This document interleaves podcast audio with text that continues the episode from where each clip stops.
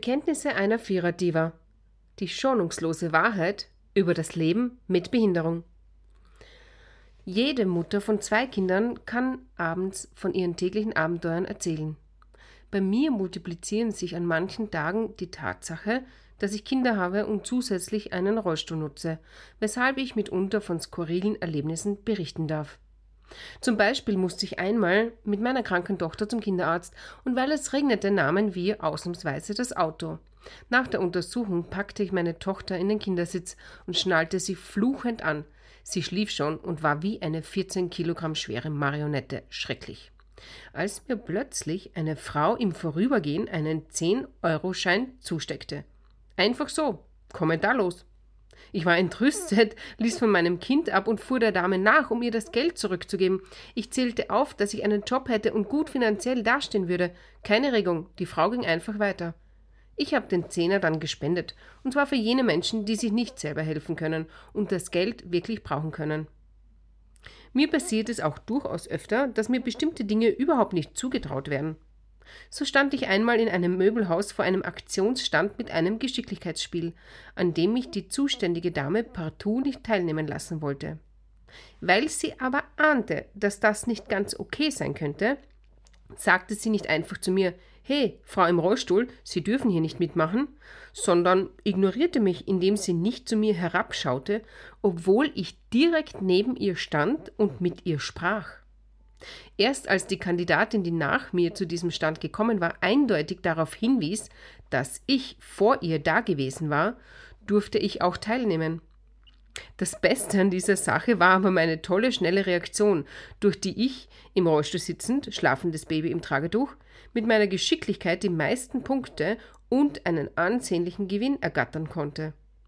Und dann gab es vor kurzem noch eine Begegnung mit einer Vertreterin des Clubs der teuflischen Mütter.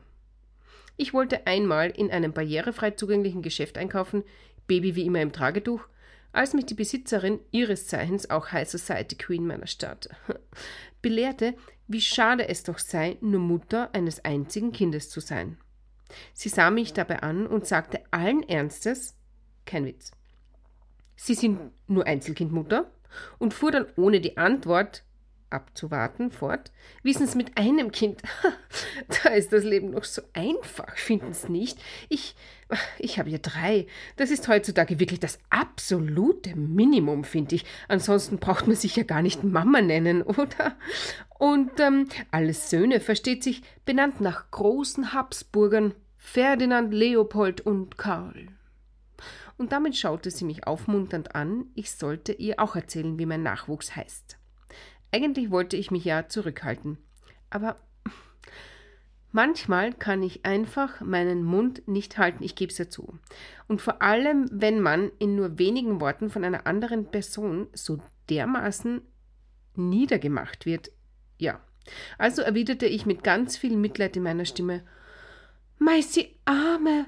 Haben's, haben's wirklich nur, nur Söhne? Also, ich habe zum Glück einen Sohn und eine Tochter wissens, und da benickte ich, lächel, nickte ich und lächelte zuckersüß. Unseren Sohn haben wir nach einem antiken römischen Kaiser benannt und unsere Tochter nach einer katholischen Heiligen. Die habsburgischen Namen sind derzeit so abgedroschen. Das haben Sie eh sicher schon gemerkt, oder? Wir haben schon zwei Franz Josefs in der Kinderkrippe. Und ich weiß nicht, das ist dann so unangenehm für die Kinder. Und damit ließ ich Miss, ich habe nur Söhne, ohne etwas zu kaufen, einfach in ihrem Geschäft stehen. Erst im Nachhinein fiel mir auf, mein Rollstuhl war überhaupt kein Thema bei unserer Unterhaltung. Und so freute ich mich im Nachhinein über diese echte Inklusion. Sogar beim Zickenkrieg. Das waren die Bekenntnisse einer Vierer-Diva.